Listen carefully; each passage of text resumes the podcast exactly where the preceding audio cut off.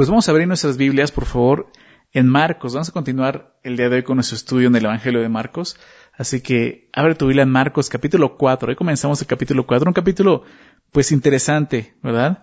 Eh, comienza con, con una historia que es muy conocida, que es la parábola del sembrador, así se llama, ¿verdad? No sé exactamente por qué se le llama así. Alguien decía, no debe llamarse la parábola del sembrador, debe llamarse la parábola del, del terreno, ¿no?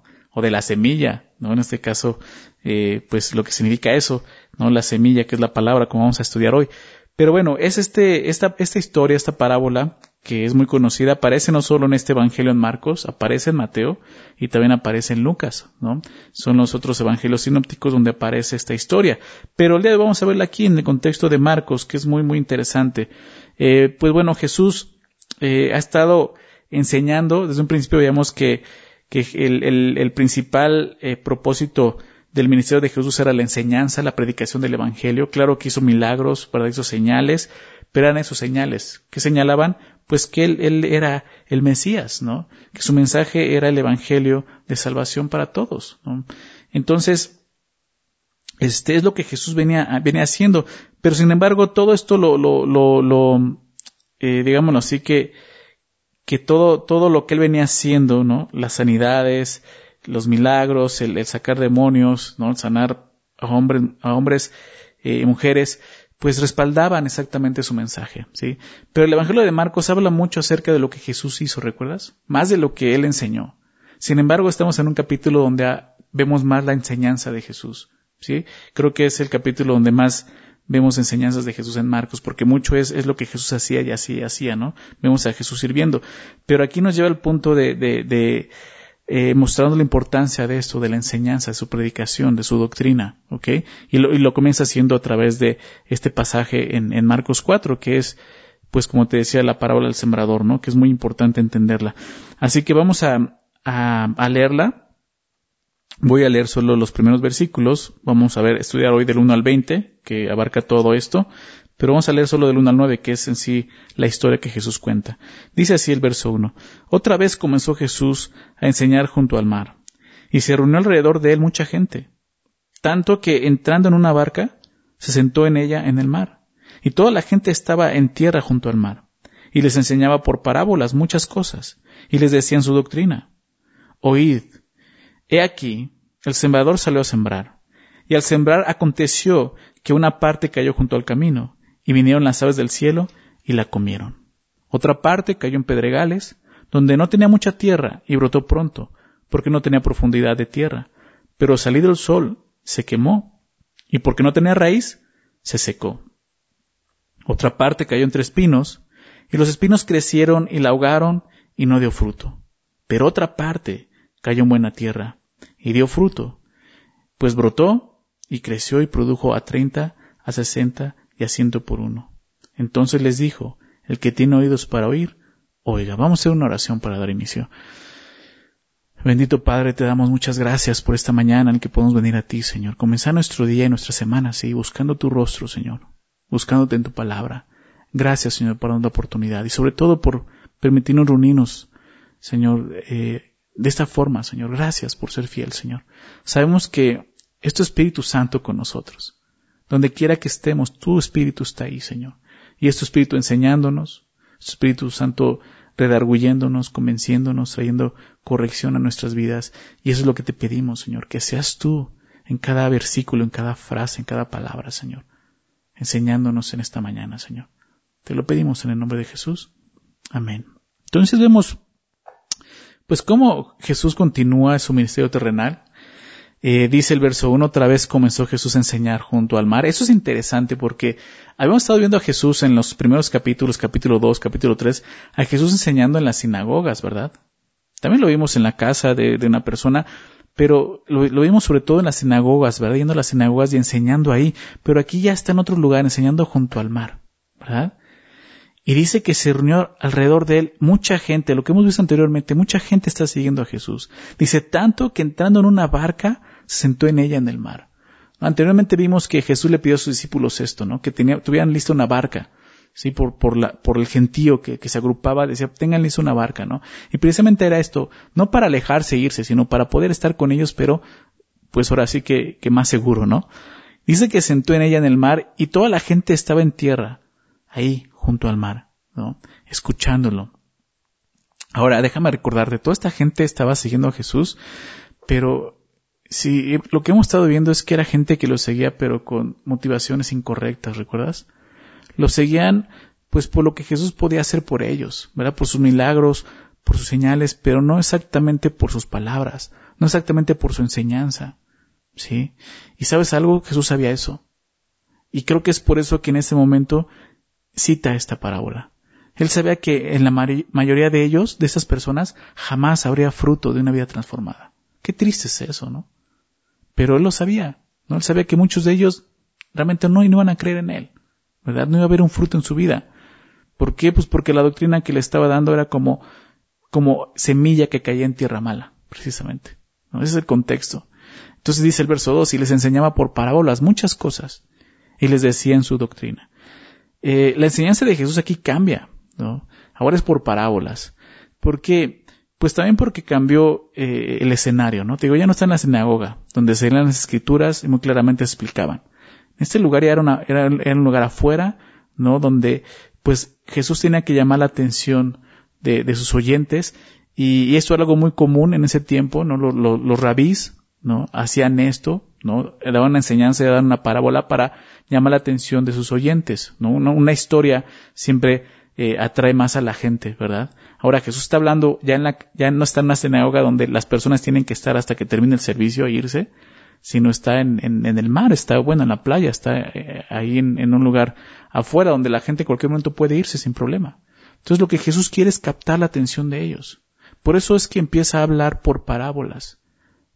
Claro, más adelante va a explicar por qué enseña también de esta forma, pero dice, les enseñaba por parábolas muchas cosas y les decía en su doctrina, la enseñanza de Jesús. Ahora, ¿qué es esto? ¿Qué es, qué significa esta palabra parábola? Aún en griego es eso, parábola. Y significa, básicamente es esto, poner una cosa al lado de otra con el propósito de compararla.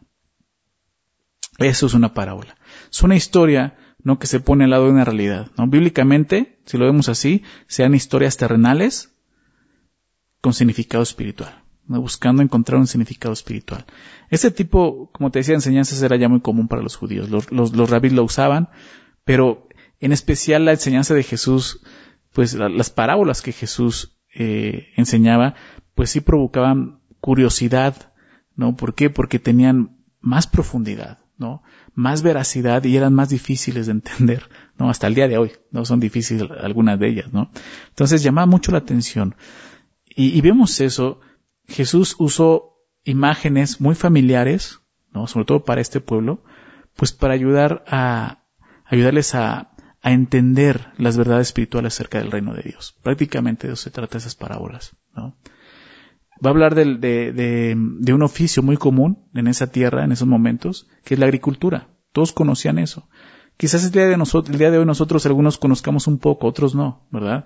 Yo lo más cercano que he estado de la agricultura es cuando en, la primaria me pusieron a, a echarle un frijolito agua en, un algodón y meterlo en un vaso, ¿recuerdas? creo que es lo más cercano que he estado de eso, pero creo que todos entendemos de qué habla esto, ¿no? Entonces Jesús comienza la parábola y dice así el verso 3, oíd, he aquí el sembrador salió a sembrar, Y me encanta cómo comienza el verso 3, oíd. Toda esta sección habla de esto, de escuchar. Prácticamente esta parábola Y ya, ya me estoy adelantando, ¿no? La clave es cómo estás escuchando, cómo estás oyendo, ¿no? Jesús dice, oigan, escuchen. Y dice, aquí el sembrador salió a sembrar. Ahora, todos los que estaban reunidos ahí, ¿qué es lo que estaban haciendo? Oyendo a Jesús, ¿verdad? Oyendo a Jesús. Entonces Jesús les, les habla y la pregunta es entonces, si todos están oyendo, la pregunta es cómo responderían a las enseñanzas de Jesús. Esa es la clave. ¿Cómo van a responder a lo que están escuchando? ¿Sí? Muchas veces oímos, pero sin poner atención. ¿Verdad? Y lo que Jesús dice. Esta palabra oír, y recuerdo que, que hablaba de esto en, en, cuando estudiamos, estudiamos este, el libro de Deuteronomio, ¿no? Eh, si tú recuerdas de Deuteronomio capítulo 6, cuando dice, oye Israel, para esa palabra oír habla de no solo que escuches, sino que respondas a lo que estás escuchando. Y es lo que Jesús está haciendo aquí. Oigan, ¿Con, con qué? Con, con, esta intención de responder a lo que están escuchando. ¿sí? Y es lo que Jesús está haciendo aquí. Ahora dice él, el sembrador salió a sembrar, la historia de un sembrador, ¿no? Como te sea muy conocida para ellos. Ahora, cuando uno siembra, es por algo, ¿verdad? Es porque tiene la esperanza de cosechar un fruto. Pero sabemos que existen, em, existen fuerzas naturales que luchan para que ese fruto no se produzca, ¿verdad? Entonces, vamos a empezar a ver la historia y Jesús va a poner cuatro, eh, digámoslo así, cuatro diferentes eh, ambientes, ¿no? En esa historia. El primero dice esto, el verso 4. Y al sembrar, aconteció que una parte cayó junto al camino, y vinieron las aves del cielo y la comieron. Está hablando de un lugar donde es un camino, donde la gente camina. Sí. Es una parte del terreno donde iba a, sembrar, pero es la parte donde están caminando. ¿no? ¿Y qué pasa en esa parte? Al estar caminando sobre ese suelo, ese suelo se va haciendo duro. ¿sí? Se va, compactando. Entonces es difícil que una semilla penetre. ¿Verdad? Entonces ya que, ya que el lugar donde cayó la semilla no, no estaba arado, y muchos lo habían pisado, pues el suelo estaba demasiado duro para que una semilla pudiera penetrarlo. Así que la semilla pues quedó sobre la superficie, con un triste resultado. Las aves se la comieron, ¿verdad? La ven ahí y bajan las aves y se la comen. Segundo, verso 5. Otra parte cayó en pedregales, donde no tenía mucha tierra, y brotó pronto porque no tenía profundidad de tierra, pero salido el sol se quemó, y porque no tenía raíz, se secó. En este caso, el, proceso de germinación es diferente. ¿Por qué? Porque la semilla tiene solo un camino que seguir hacia arriba. ¿Verdad? Es un terreno eh, empedrado, está hablando de eso, pedregales, donde hay poca tierra. Entonces la, la, la semilla no puede echar raíz, no puede meter raíces, por lo tanto crece hacia arriba. ¿Sí? En lugar de arraigarse firmemente dentro de la tierra, pues la semilla brota hacia arriba. Por falta de raíz, ¿qué sucede? Pues no tuvo humedad y el sol la quemó hasta secarla. No, hay fruto. Siguiente, siguiente ambiente, dice verso 7. Otra parte cayó entre espinos, y los espinos crecieron y la ahogaron, y no dio fruto. ¿Verdad? Es un lugar donde em, pudo ser sembrada, un lugar fértil. ¿Por qué? Porque no solo esta, esta semilla creció, sino también crecieron espinos, ¿verdad? Pero ¿qué pasó? Los espinos que crecen, ¿no? Empiezan a ocupar no solo el espacio disponible para el crecimiento, sino también la luz, el agua, ¿no? Y todo lo demás que necesitan las plantas, todos los nutrientes, los empiezan a absorber los espinos. Entonces, ¿qué sucede? Pues la ahogan y no da fruto.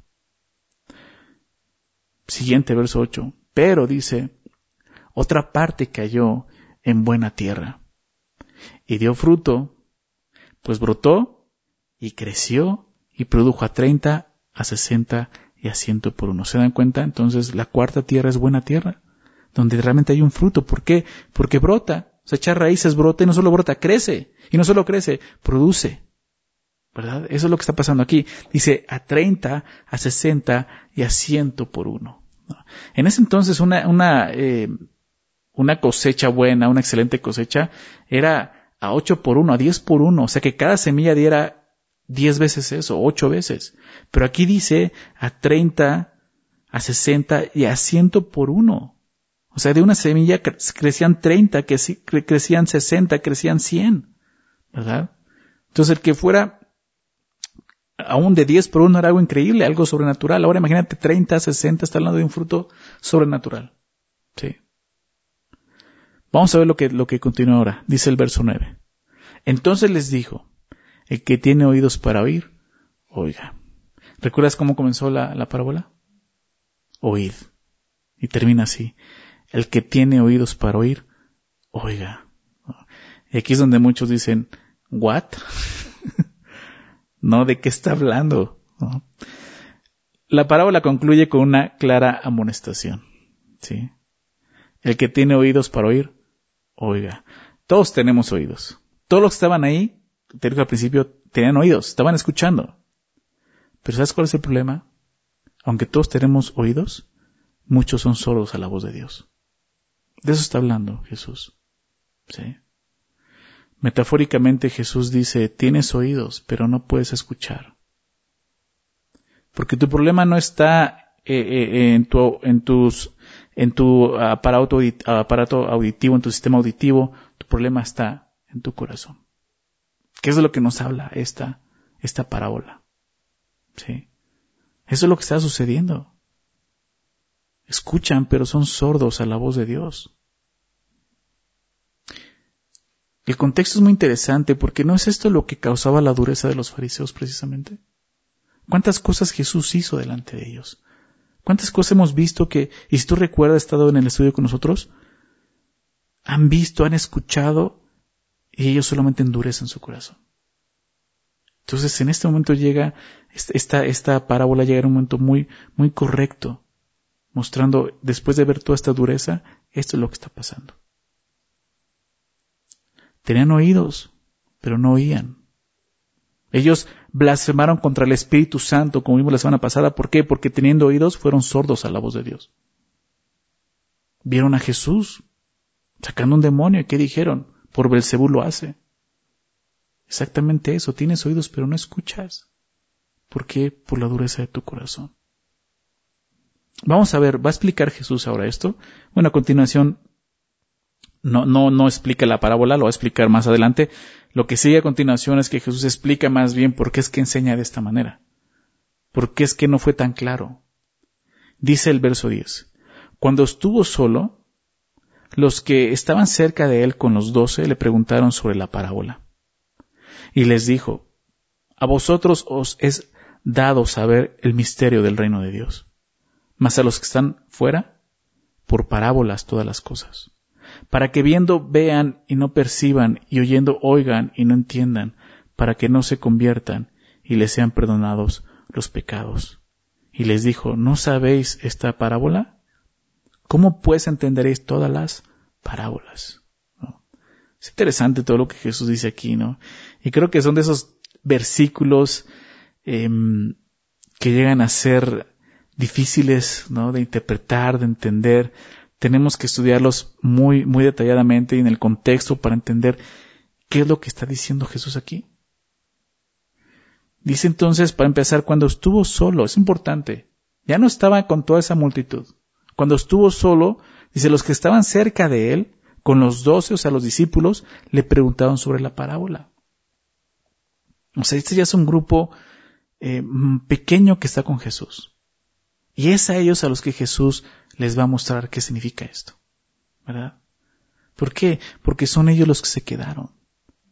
Jesús pudo haber terminado de decir la parábola y muchos dijeron, ok, no entendimos nada, pues ahí nos vemos. No va a ser milagros, hoy no, hoy no más va a decir locuras, entonces mejor nos vamos. ¿Me explico? Digo, ya lo habían tratado como loco anteriormente. Entonces muchos se fueron, pero los que realmente se quedaron ahí, ¿no? Con un corazón sincero, es a, lo que, los que Jesús les habla. ¿Sí? Por eso vemos que les dice esto. A ustedes os es dado saber el misterio del reino de Dios. ¿Sí? Em, a los que se quedaron después de ver, de, de ver los milagros, sanidades, son los que Jesús les dice, a ustedes les es dado saber el misterio del reino de Dios. Mas a los que están fuera, o sea, fuera del reino, dice, por parábolas todas las cosas. Jesús desde un principio, leemos el capítulo 1, Jesús comenzó predicando el Evangelio y, y lo recuerdas, capítulo 1, verso 15, él comenzó diciendo, el reino de los cielos se ha acercado. ¿Verdad? Arrepentíos y creed en el Evangelio. El reino de los cielos se ha, se ha acercado, el tiempo se ha cumplido. Y por eso Jesús dice, el reino está aquí. Unos ya están dentro del reino. ¿Por qué? Porque han creído, se han arrepentido. Se han arrepentido y han creído en Jesús, por eso ya pertenecen al reino, pero otros ya siguen afuera. Y Jesús dice a ellos solamente por parábolas puedo hablarles. Ahora, en la Biblia, porque habla de los misterios del reino, en la Biblia el término misterio significa algo que estaba escondido, recuerdas, algo que estaba oculto, pero que ha sido revelado ya.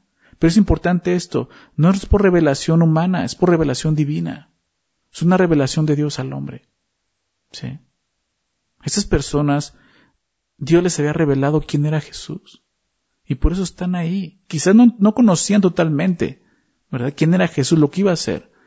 Pero había fe en sus corazones. Pero esto fue porque Dios se lo reveló. Entonces Jesús habla de esto.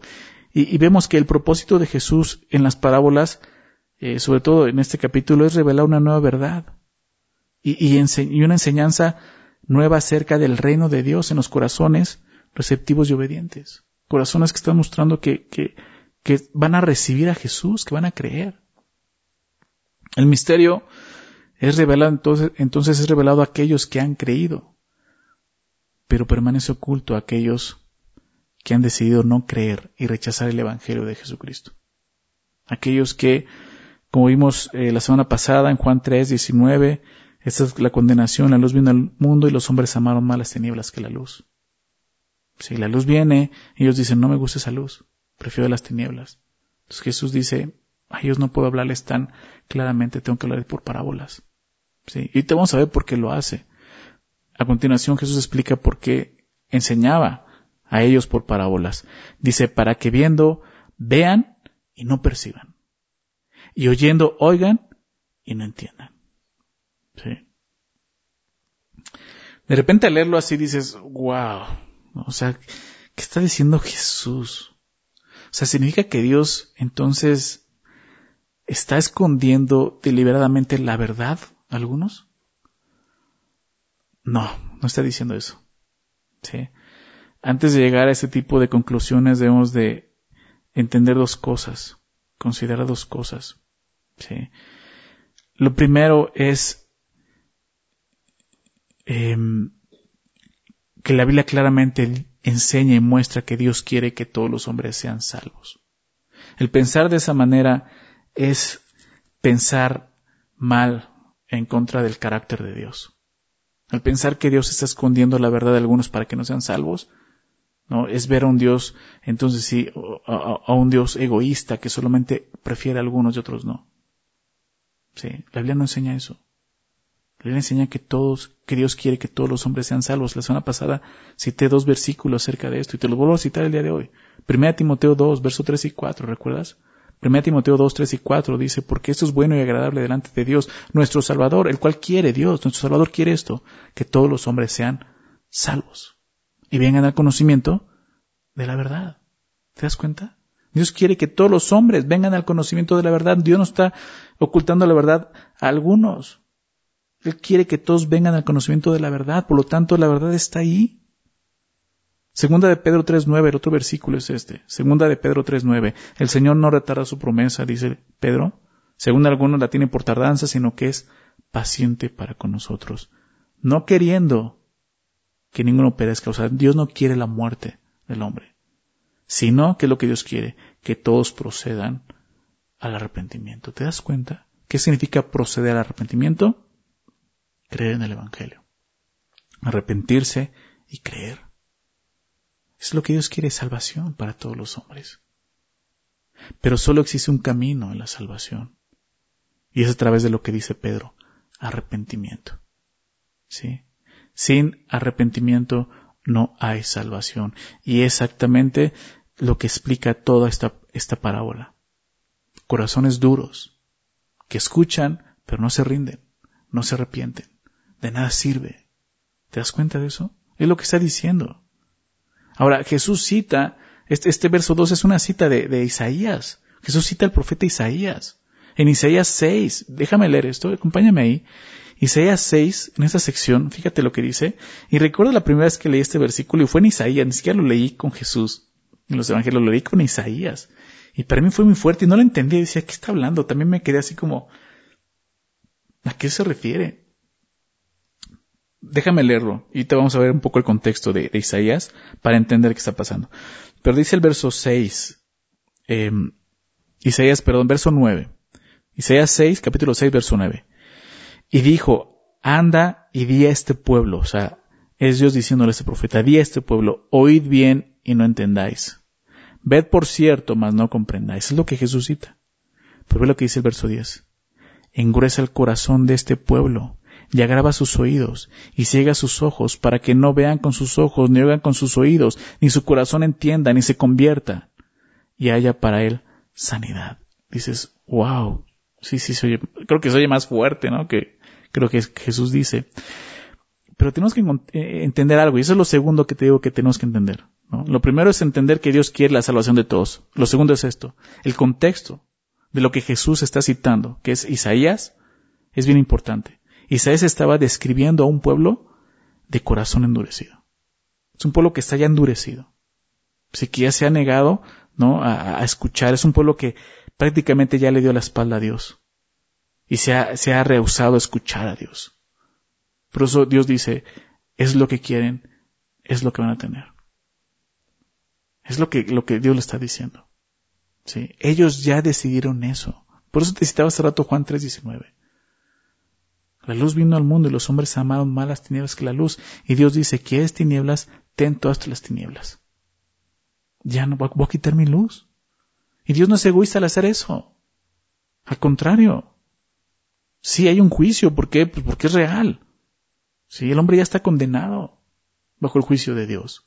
Por eso Jesús dice, yo no vine a condenar, vine a salvarlos. Entonces, lo que Jesús hizo al, al velar la verdad de los incrédulos fue un acto de juicio, pero también un acto de misericordia. ¿Por qué? Déjame explicar esto. ¿Por qué de juicio? Mira lo que dice Juan capítulo 9. Juan 9, Jesús acaba de sanar a un hombre ciego de nacimiento, no un, milagro sorprendente, y ya sabe, los fariseos están encima de él, encima del ciego, lo expulsan de la sinagoga, etc. ¿No? Y al último termina así. Juan 9:39 dice, y dijo Jesús, para juicio he venido yo a este mundo.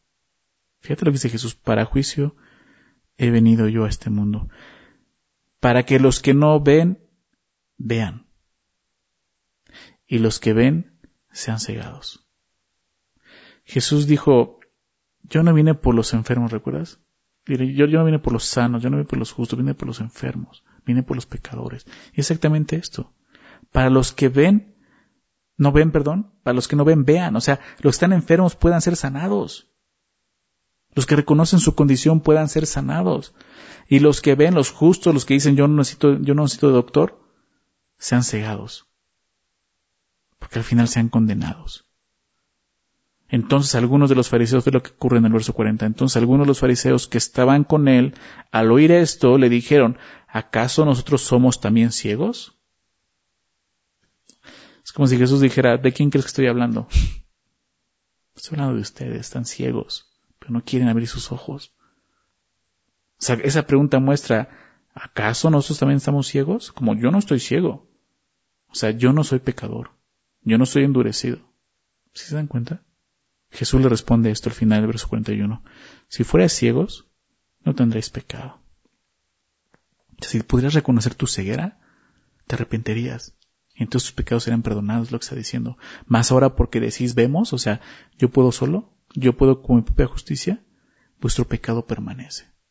¿Sí se dan cuenta? Eso es lo que estaba pasando con, con, con Isaías también. El pueblo se endureció al decir yo no necesito. Dios habla, no, no necesitamos, no estamos a escuchar eso. Entonces Jesús hace, eh, Dios le pide a Isaías, da testimonio de esto. Muéstrales esto, que esa es, esa es su condición. ¿Para qué? Para que el día del juicio no digan que no se les advirtió, que no hubo una oportunidad para ellos. Ellos decidieron, como, como hemos visto, afirmar su corazón de esa manera. Entonces sí, fue un acto de juicio. ¿Por qué? Pues porque los mantuvo en la oscuridad que tanto amaban. Jesús enseñó por parábolas, parábolas no para cegarlos, sino porque ya estaban ciegos, porque estaban cegados, ¿te das cuenta? Lo que Jesús quería era que ellos abrieran su corazón para que vieran realmente. Ahora fue un acto de justicia, pero también fue un acto de misericordia. ¿Por qué? Porque ellos ya habían rechazado la luz de manera que cualquier exposición adicional a la verdad de Dios solo hubiera aumentado más su condenación y solamente los hubiera endurecido más. Por esto, esta ceguera debe ser vista como un acto de misericordia de parte de Dios, pues lo que está haciendo Jesús es impedir que la condenación de ellos sea mayor. De alguna manera, hablarles por parábolas quizás podía, pues sí, eh, eh, llamar más su atención. Y meditar más, de una forma diferente, poder recapacitar y darse cuenta de lo que hay en su corazón. Jesús dice, si les hablo ya con manzanas y peras así claramente, ya están duros, ya no me entienden. Quizás por medio de parábolas puedan entenderlo. ¿Sí? Ahora, ¿por qué dice Jesús?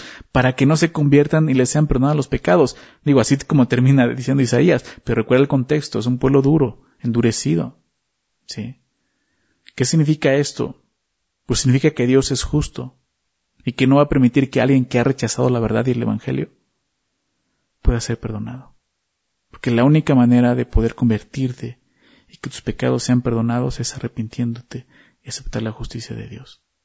Entonces, para que no se conviertan en la sean perdonados los pecados, para que no haya otra forma de poder convertirse y recibir el perdón, dice, solamente hay una forma, arrepentimiento. Mientras que permanezcan en su dureza, no van a encontrar perdón. No van a poder convertirse, necesitan arrepentirse. ¿Sí lo ven? A pesar de todo lo que ven y escuchan, algunas personas no van a venir a, no van a, no van a ver ni a, ni a comprender. Si así fuera, se volverían a Dios para recibir su perdón. Pero es la realidad. Desde el principio, en esa multitud, Jesús ve a la multitud y dice, muchos de ellos están aquí, son miles. Pues la mayoría ni siquiera está escuchando, no van a creer. Porque hay dureza en su corazón. ¿Sí te das cuenta? Entonces Jesús dice, mejor les hablo por parábolas. ¿Sí? Para que no se condenen más. Y quizás ahí, en ese momento puedan arrepentirse y creer. Porque al final sí, Jesús lo que busca es que se arrepientan. Pero no van, no van a llegar a arrepentirse de esta manera. No van a poder encontrar el perdón si siguen duros de corazón. Es el contexto de lo que Jesús está diciendo. ¿Sí? Lo triste es que esto sigue sucediendo con muchas personas que escuchan el Evangelio. Esa es la verdad. Escuchan, pero no responden correctamente. Jesús dice esto en el verso 13. Y les dijo, ¿no sabéis esta parábola? ¿Cómo pues entenderéis todas las parábolas? Jesús está a punto de explicar la parábola, pero antes de eso dice algo muy interesante. Él, les dice, si no pueden entender el significado de esta parábola, de esta parábola, no tendrán la capacidad de entender las demás parábolas. Y, es muy claro. Jesús está diciendo, a ver, entiendan esto porque aquí está el misterio para que puedas verlas. No, sí está la llave, está la clave. Pero ¿cuál es la clave? Un corazón correcto. Así de sencillo, no, no, no, no hay que investigar más ni, ni descifrar un mensaje misterioso. Tu corazón. Si tu corazón está rendido al Señor realmente, las más parábolas vas a poder entenderlas correctamente. Si tu corazón está endurecido, no vas a entenderlas. Prácticamente lo que Jesús está diciendo es esto. Entender esta parábola es, es básico para comprender las demás parábolas. En un sentido, es como te dice la llave que va a abrir todas estas puertas que están cerradas. Los misterios del reino. ¿Sí? Esta parábola es la clave porque porque en todas Jesús está predicando, o sea, sembrando la palabra. ¿Sí se dan cuenta? Es la parábola del sembrador. Jesús está sembrando la semilla, que es la palabra, su doctrina, su enseñanza. Vamos a ver ahora sí la, la, em, la explicación que da Jesús acerca de, la parábola. Dice el verso 14. El sembrador es el que siembra la palabra. Y esos son los los del junto al camino, en quienes se siembra la palabra, pero después que la oyen, enseguida viene Satanás y quita la palabra que se sembró en sus corazones. Estos son asimismo los que fueron sembrados en pedregales, los que cuando han oído la palabra, al momento la reciben con gozo pero no tienen raíz en sí, sino que son de corta duración. Porque cuando viene la tribulación o la persecución por causa de la palabra, luego tropiezan. Estos son los que fueron sembrados entre espinos, los que oyen la palabra. Pero los afanes de este siglo y el engaño de las riquezas y las codicias de otras cosas entran y ahogan la palabra y se hace infructuosa. Y estos son los que fueron sembrados en buena tierra, los que oyen la palabra y la reciben y dan fruto a 30, a 60 y a 100 por uno. Entonces vemos la explicación, esos cuatro ambientes, cuatro terrenos diferentes. Por eso decía al principio, creo que sí, la parábola no es la parábola del sembrador, sino la parábola del terreno, ¿verdad? Porque habla de eso, la, la, la semilla, el sembrador es el mismo.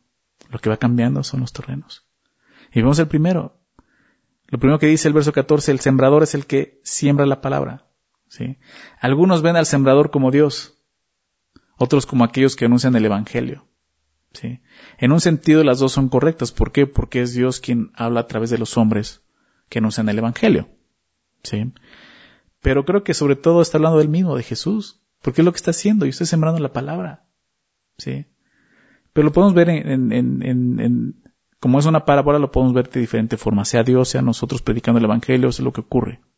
Si aquellos que rechazan el mensaje, pues no rechazan al hombre que está hablando, rechazan a Dios quien está tratando de redarguir sus corazones, ¿verdad? Entonces vemos eso, el sembrador es la palabra, perdón, el sembrador es el que siembra la palabra. Y obviamente la semilla, pues es la palabra de Dios.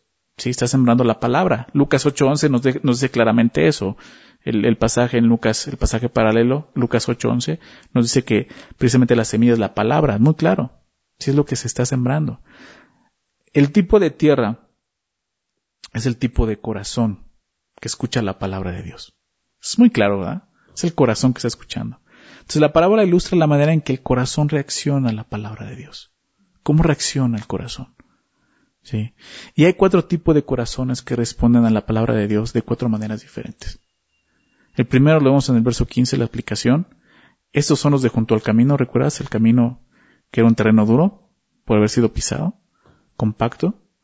Dicen que se siembra, en, quienes se siembra la palabra, pero después que la oyen, enseguida viene Satanás y quita la palabra que se sembró en sus corazones.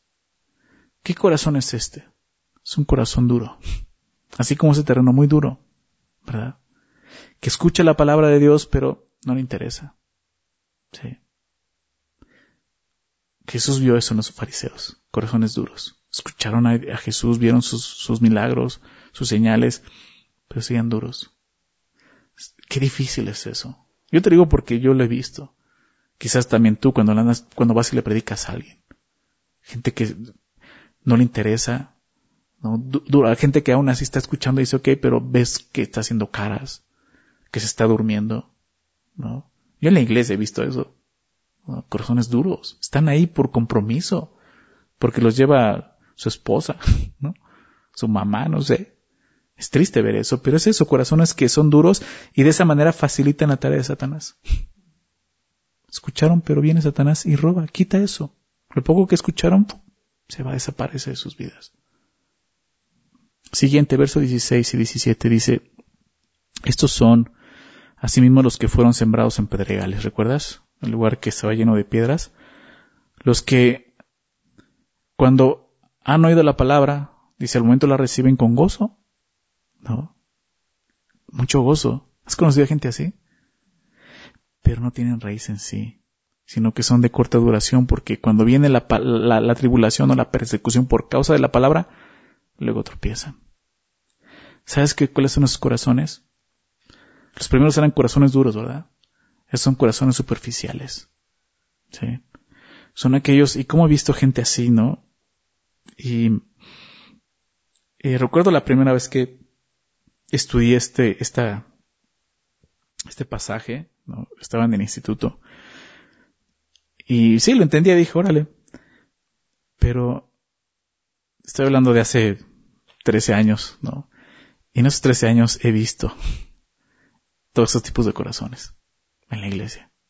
He visto gente así que de repente llega con, con, con, una alegría, con un gozo, entusiasmada y dices, wow, esta persona ya le cayó el 20, se está poniendo las pilas, no, este va a ser un predicador y de repente ya no los ves en la iglesia.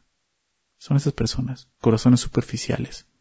Aquellos con alegría oyen la palabra pero no comprenden el, realmente el costo de vivir agradando a Dios. No toman en cuenta el costo que involucran rendirle tu vida al Señor. Por un tiempo están muy entusiasmados, pero cuando llegan las dificultades, cuando llega la persecución por causa de la palabra, ese entusiasmo y esa emoción desaparece. Hablo de esto y viene a mi mente, en, en, serio, literalmente vienen a mi mente nombres de personas, caras de personas. Es triste, pero es cierto. Ahora, no está haciendo referencia a dificultades comunes o cotidianas, sino está hablando específicamente de las aflicciones y sufrimientos y persecuciones que resultan de, pues eso, ¿no? de, de, de, haber recibido, de haber escuchado la palabra, de nuestra asociación con el Evangelio, de haberlo creído y empezar a vivir de acuerdo a Él. Porque eso va a pasar cuando tú oyes la, la, la palabra de Dios y empiezas a vivir de acuerdo a Él, a haber persecución. Pero es triste cuando muchos empiezan eso y se, va, y, se van. Ya no me gustó eso. Ya no me gustó lo que Dios me pide. Son estas personas, corazones superficiales. Vamos a ver los siguientes, versos 18 y 19. Estos son los que fueron sembrados entre espinos, los que oyen la palabra. Pero los afanes de este siglo y el engaño de las riquezas y las codicias de otras cosas entran y ahogan la palabra y se hacen fructuosa. Sí. Los que fueron sembrados entre espinos, ¿recuerdas? ¿Qué representa esta tierra? Corazones indecisos. Sí, corazones fluctuantes, la Biblia habla de eso, que no seamos niños fluctuantes, un corazón fluctuante que anda de aquí para allá, que está vacilando nada más, titubean, son inestables. Y también, también vienen a mi mente personas, que triste, pero es real. Hay muchos eh, que viven así, ¿por qué? Son indecisos, ¿por qué? Porque hay mucho de este mundo que aún les atrae. ¿Sí? Esa es la pelea que tienen, ¿sí? son los que están sembrados entre espinos, los que oyen la palabra, pero los afanes de este siglo, fíjate tres cosas, el engaño de las riquezas y las codicias de otras cosas, entran y ahogan la palabra y se hacen infructuosa. ¿Sí? Podemos decir que este terreno realmente es fértil. ¿Por qué? Porque crece la palabra, pero también crece cualquier otra cosa. ¿Te das cuenta de eso? ¿Qué otra cosa, cosa está creciendo en tu corazón? O está la palabra, pero a lo mejor estás oyendo otras cosas, de otros lugares, de otras doctrinas, que se empiezan a mezclar, que ya hemos hablado de eso en otras cartas de Pablo, y dices, ah, eso son espinas, son cardos, que van a ahogar la palabra de Dios al final. No puedes mezclarla. El terreno tiene que estar limpio. Ahora menciona tres cosas, los afanes de este siglo. ¿Qué, es esto? Pues las preocupaciones en asuntos temporales de esta vida. Prácticamente es eso, los afanes de este siglo. ¿Verdad? que si trabajo, que si no voy a trabajar, que si voy a estudiar, que si no voy a estudiar, que qué voy a comer, que voy a vestir. Jesús dice, busca primeramente el reino de Dios y todas esas cosas serán añadidas. No te afanes por cosas terrenales. Que tu preocupación sea lo celestial solamente, lo espiritual. Los afanes de este siglo llegan, todos, todos vivimos en el mismo lugar, en la misma tierra. Todos podemos afanarnos por lo mismo. Pero tenemos que aprender a confiar en Dios. Dice ahora el engaño de las riquezas. El engaño de las riquezas, ¿te das cuenta? Otro afán. Si te das cuenta, no solo dice la riqueza, dice el engaño de las riquezas. Porque a eso es a lo que estamos propensos cuando Dios bendice nuestra economía, a ser engañados. ¿En qué sentido? El engaño es sentirte autosuficiente, que no te hace falta nada y terminas poniendo tu confianza en el dinero, al grado de olvidarte de Dios, al grado de olvidarte del precio que, Jesús pagó por ti en la cruz. También otras personas, muchas personas que, que han sido engañados de esta manera. No está mal que una persona sea cristiana y tenga dinero, lo que está mal es que caigas en ese engaño, pensar que, que pues prácticamente haces el dinero, lo haces tu Dios. Eso es un engaño, es un afán de, de, de los que habla aquí. Y por último, por último dice las codicias de otras cosas, o sea, cualquier otra cosa. O sea, prácticamente habla de esto, no estar contento con lo que tienes, no estar contento con lo que Dios te ha dado, desear lo que no tienes, eso es codiciar. Y esto le sucede tanto a ricos como a pobres. Y lo he visto más en pobres. Sí, quizás porque conozco más a pobres que a ricos, no sé. Pero creo que es más común en pobres. No, personas que no tienen mucho dinero codician y codician. Si no, no es un asunto solamente de los ricos, de todos. Al final la, codicia solo te distrae del, del, fruto que Dios quiere producir en tu vida. ¿Sí? Son esos afanes de los que habla aquí. ¿Ok? Estos, como te decía, son los, son los corazones indecisos, ¿verdad? Entonces, corazones duros, corazones superficiales, corazones indecisos. Vamos a ver el último, verso 20. Y estos son los que fueron sembrados en buena tierra, los que oyen la palabra y la reciben y dan fruto a treinta, a sesenta y a ciento por uno. ¿Te das cuenta que todos oyeron la palabra? porque todos cayó. O sea, el oír es que caiga en el terreno. Todos lo oyeron. ¿Cómo, te das cuenta cómo todos los que eh, aún en ese momento están escuchando a Jesús, pero solo algunos darían fruto? Es lo que está diciendo. Entonces la clave es cómo recibes la palabra. No es que la palabra tenga un error, no se cambió la semilla, es la misma. ¿Sí? Es donde cayó. Los corazones superficiales la reciben, pero como vimos no de forma correcta. ¿Sí? Los corazones duros la reciben, pero no, la quieren. Los corazones indecisos, pues como veíamos, están ahí peleando, fluctuando. ¿Sí? Ahora es interesante, porque dice cómo reciben. Y, la otra vez que menciona esta palabra, sí es en el verso 16, cuando habla de los, de los superficiales, ¿no? Dice el verso 16, estos son asimismo los que fueron sembrados en pedregales, los que cuando han oído la palabra, al momento la reciben con gozo. Y aquí dice que también la reciben, oyen la palabra y la reciben, pero es, es interesante porque son dos palabras diferentes. La palabra que se usa en el verso 16 de los corazones superficiales es recibirla. Simplemente la recibes.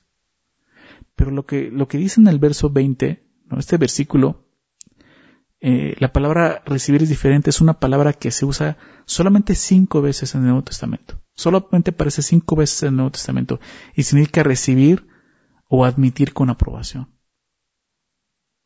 Dar la bienvenida, muchos lo dicen así. Realmente recibirla con aprobación. Decía el diccionario Vine acerca de esta palabra, y, y, ¿por qué digo esto? Porque esa es la clave, ¿cómo lo estás recibiendo? ¿Sí? El diccionario Vine dice, recibir, hablar, hablar de esa palabra es, él dice, el diccionario lo, dice así, recibir con una admisión presta y deliberada aquello que se ofrece. Así, recibirlo de esta manera. De eso está hablando. Cuando uno recibe la palabra así, entonces sí viene esto. Crece, brota, crece y produce. Da fruto a 30, 60 y a 100 por uno. Sí. Como te decía hace rato, en ese entonces, eh, en una buena cosecha era, el 10 por uno. Por lo tanto, Jesús habla de una cosecha sobrenatural. ¿Por qué? Porque es el fruto que Dios quiere en sus hijos, algo sobrenatural, que solo puede producir. ¿Se dan cuenta? Y Dios quiere eso para cada uno de sus hijos. Pero es necesario esto. La palabra, lo que tú recibes cada semana es lo mismo, es el Evangelio. Si tú abres la Biblia vas a encontrarte con el mismo Dios. ¿Verdad? Pero cómo estás recibiendo lo que está escrito, esa es la clave. Esa es la clave, la clave aquí. La, idea aquí es que la semilla fructífera se multiplica, ¿te das cuenta? A, a 30, a 60 y a 100. Ahora, ¿qué es la semilla? ¿Recuerdas? La palabra. Y así es, la palabra de Dios se multiplica cuando las personas la reciben y la divulgan. No solo la recibo, ahora puedo hablar de ella. Eso es lo que Dios quiere. ¿Sí? ¿Qué aprendemos de todo esto? Creo que ha sido muy claro, pero déjame ver esto como conclusión. La palabra de Dios es viva y eficaz, ¿verdad? Como te decía, no es que falla la palabra, la palabra es viva y eficaz. Como semilla tiene el poder de producir fruto, pero como vimos, se enfrenta a fuerzas que luchan para que el fruto no se dé. La clave está en el terreno, la clave está en el corazón. Si no te diste cuenta, estas, estos tres terrenos que no dan fruto, ¿sí? son, muestra tres, tres cosas diferentes, tres fuerzas diferentes. Y ya explicándolas así, los vemos de esta manera. La primera, que son los corazones duros, ¿verdad? Que están en el camino, dice que Satanás viene y se roba. Satanás fácilmente va a arrebatar la semilla de los corazones endurecidos. Satanás sabe lo que, lo que nos va a apartar de Dios. Quitar la palabra. Por eso él usa la palabra y, la revuelve y la tergiversa. Porque él sabe lo importante que es la palabra para nosotros. Satanás. Segundo, primer enemigo Satanás. Segundo, la carne. ¿Por qué? Porque la carne produce una respuesta temporal de esa forma. ¿Te acuerdas de los corazones superficiales? Una respuesta temporal en los corazones superficiales, con alegría y todo, pero de repente, ay, no, no quiero sufrir, no quiero padecer. ¿Verdad? No quiero tener aflicción. La carne produce eso. Y por último, el mundo, ¿verdad? El mundo ahoga el crecimiento en los corazones indecisos, los afanes de este siglo, las riquezas, el engaño de las riquezas, las codicias, las cosas de este mundo, ¿te das cuenta? Los tres principales enemigos, Satanás, nuestra carne y el mundo. Quiero citar al pastor David Gusick aquí, a lo que dice, me gustó y quiero compartírselos. Él dice, ¿puedes estudiar la semilla? ¿Categorizar la semilla? ¿Analizar la semilla? ¿O aún amar la semilla? Pero si no la siembras, nada crecerá. Muchos son así, muchos toman la semilla, la palabra, la investigan, la analizan, la, dividen, categorizan. Aún puedes amarla. Puedes decir, ay, sí, me, estoy de acuerdo. Pero si no está actuando, si no está en tu corazón, enraizándose en tu corazón, no va a crecer nada, no va a salir fruto. ¿Se dan cuenta de eso? La buena tierra representa el corazón preparado para recibir la semilla y produce una cosecha, como vimos en varios niveles, pero es un corazón preparado.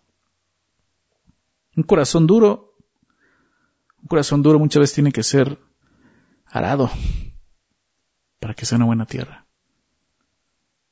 Y, recuerdo eso, cuando yo empecé a escuchar acerca del Evangelio, acerca de la palabra, mi corazón estaba duro. No me interesaba. No me interesaba para nada. Pero Dios vino a preparar mi corazón. Y sí, el arar la tierra es sufrimiento. Y quizás así te pasó y lo recuerdas. Tu corazón estaba duro hasta que Dios vino y tuvo que hacer algo en tu vida para que pudieras ser esa tierra. Yo no quisiera que vivieras algo así. Nadie quisiera vivir algo así, pero es necesario para que la para que la semilla encuentre un lugar donde crecer. Que Dios lo haga, ¿verdad? El corazón que recibe correctamente la palabra de Dios produce fruto. Por lo tanto, cuando no hay fruto en una persona es porque no está recibiendo correctamente la palabra de Dios. ¿Sí se dan cuenta de eso? ¿Cómo está tu corazón? Definitivamente Jesús quiere que examinemos qué tipo de tierra es nuestro corazón. Cuatro tipos de tierras. ¿Cómo está tu corazón? ¿Duro? ¿Cómo está tu corazón? ¿Superficial? ¿Indeciso? ¿O es buena tierra? Dios quiere que meditemos en esto. ¿Qué es lo que está evitando que escuches y recibas correctamente la palabra de Dios? ¿Qué, qué espinos te están ahogando el día de hoy y, te impiden dar fruto como hijo de Dios? Pídele a Dios que prepare tu corazón. Pídele a Dios sin temor que seas esa buena tierra para que des fruto así a 30, 60, a ciento por uno. Que Dios sea glorificado en nuestras vidas. Vamos a orar. Vamos a orar por esto. Señor, queremos agradecerte por tu palabra. Muchas gracias, Señor, por eh, esa historia, Señor. Gracias por la enseñanza que tú diste acerca de, esta parábola, Señor. Y cómo es que ahora Señor, tú nos lo has revelado y nos has mostrado que de lo que habla todo esto es de nuestro corazón, Señor. ¿Cómo estamos delante de ti? Señor. Padre, si hay dureza en nuestro corazón, Señor, ven a arar esta tierra. Señor, prepárala. Por favor, Señor. Si nuestro corazón es superficial, Señor, por favor, muéstranoslo. Ayúdanos, Señor. Ayúdanos a dejar a un lado nuestro confort, Señor, y poder vivir para ti, no importa lo que cueste, Señor. Y si nuestro corazón está indeciso, Señor, porque hay cosas que aún siguen atrayéndonos, Señor, ayúdanos a arrepentirnos, a dejar a un lado esas cosas y ver que todo lo que tú nos das es suficiente, Señor, a estar contentos con todo lo que tú nos das. Señor, queremos dar fruto para ti, Señor. Que tu palabra, Señor, sea, así como veíamos, Señor, sea expandida en esta tierra, Señor. Ayúdanos a llevarla, esa semilla del Evangelio, a otros lugares, Señor. Pero primeramente, Señor, viviendo de acuerdo a Él. Que seamos esa buena tierra, Señor, donde la semilla pueda caer y pueda encontrar un buen lugar donde crecer, brotar, crecer y dar frutos, Señor. Por favor, Señor, cambia nuestro corazón, danos corazones así, Señor, rendidos a ti, a tu voluntad, Señor, en donde puedas tú ser glorificado, Señor. Por favor, Padre. Gracias, Señor, por tu palabra. Llega el momento correcto, Señor. Gracias, Señor. Gracias por bendecirnos. En el nombre de Jesús. Amén.